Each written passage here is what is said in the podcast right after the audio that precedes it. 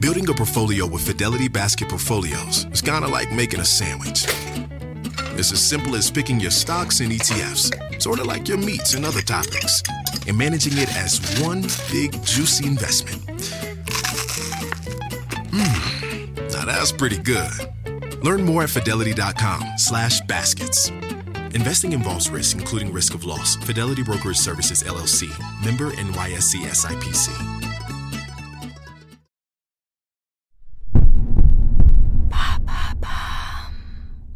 Qu'est-ce que le collectif Stop Bolloré?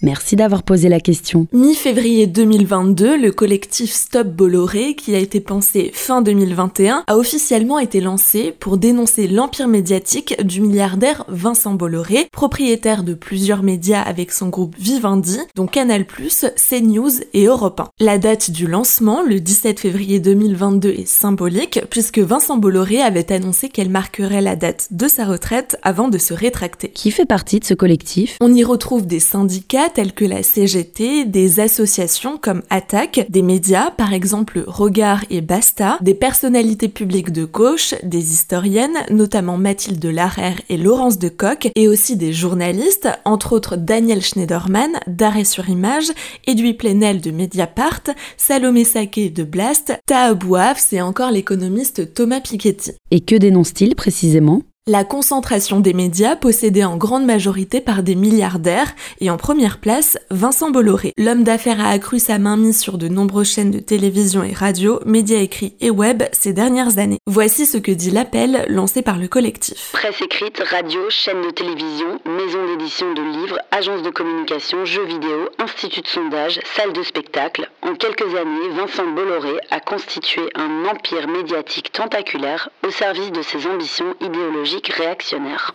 Le collectif met en cause la liberté des journalistes, des auteurs et des maisons d'édition. Il parle spécifiquement d'idéologie mortifère et de la polémique outrancière véhiculée sur CNews. Un dernier événement en date inquiète les membres du collectif et le secteur du livre en général. C'est le souhait de Vincent Bolloré de racheter la maison d'édition Hachette. Selon le collectif, le projet de l'industriel breton est de transformer les esprits et constitue une menace pour la démocratie. Et pourquoi lancer un collectif maintenant? Le lancement du collectif intervient à quelques semaine de l'élection présidentielle d'avril 2022. En début d'année, Vincent Bolloré a été interrogé par le Sénat à propos de la concentration des médias en esquivant complètement le rôle politique de son groupe.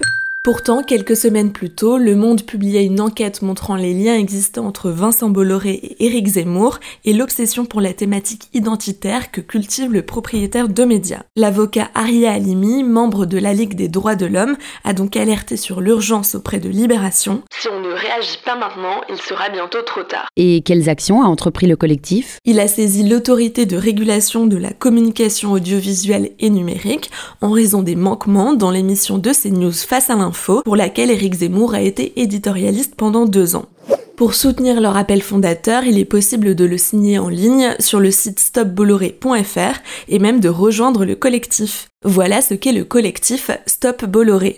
Et depuis le 13 janvier 2022, le podcast Maintenant vous savez est aussi un livre. Alors courez chez votre libraire et découvrez plus de 100 sujets différents pour briller en société.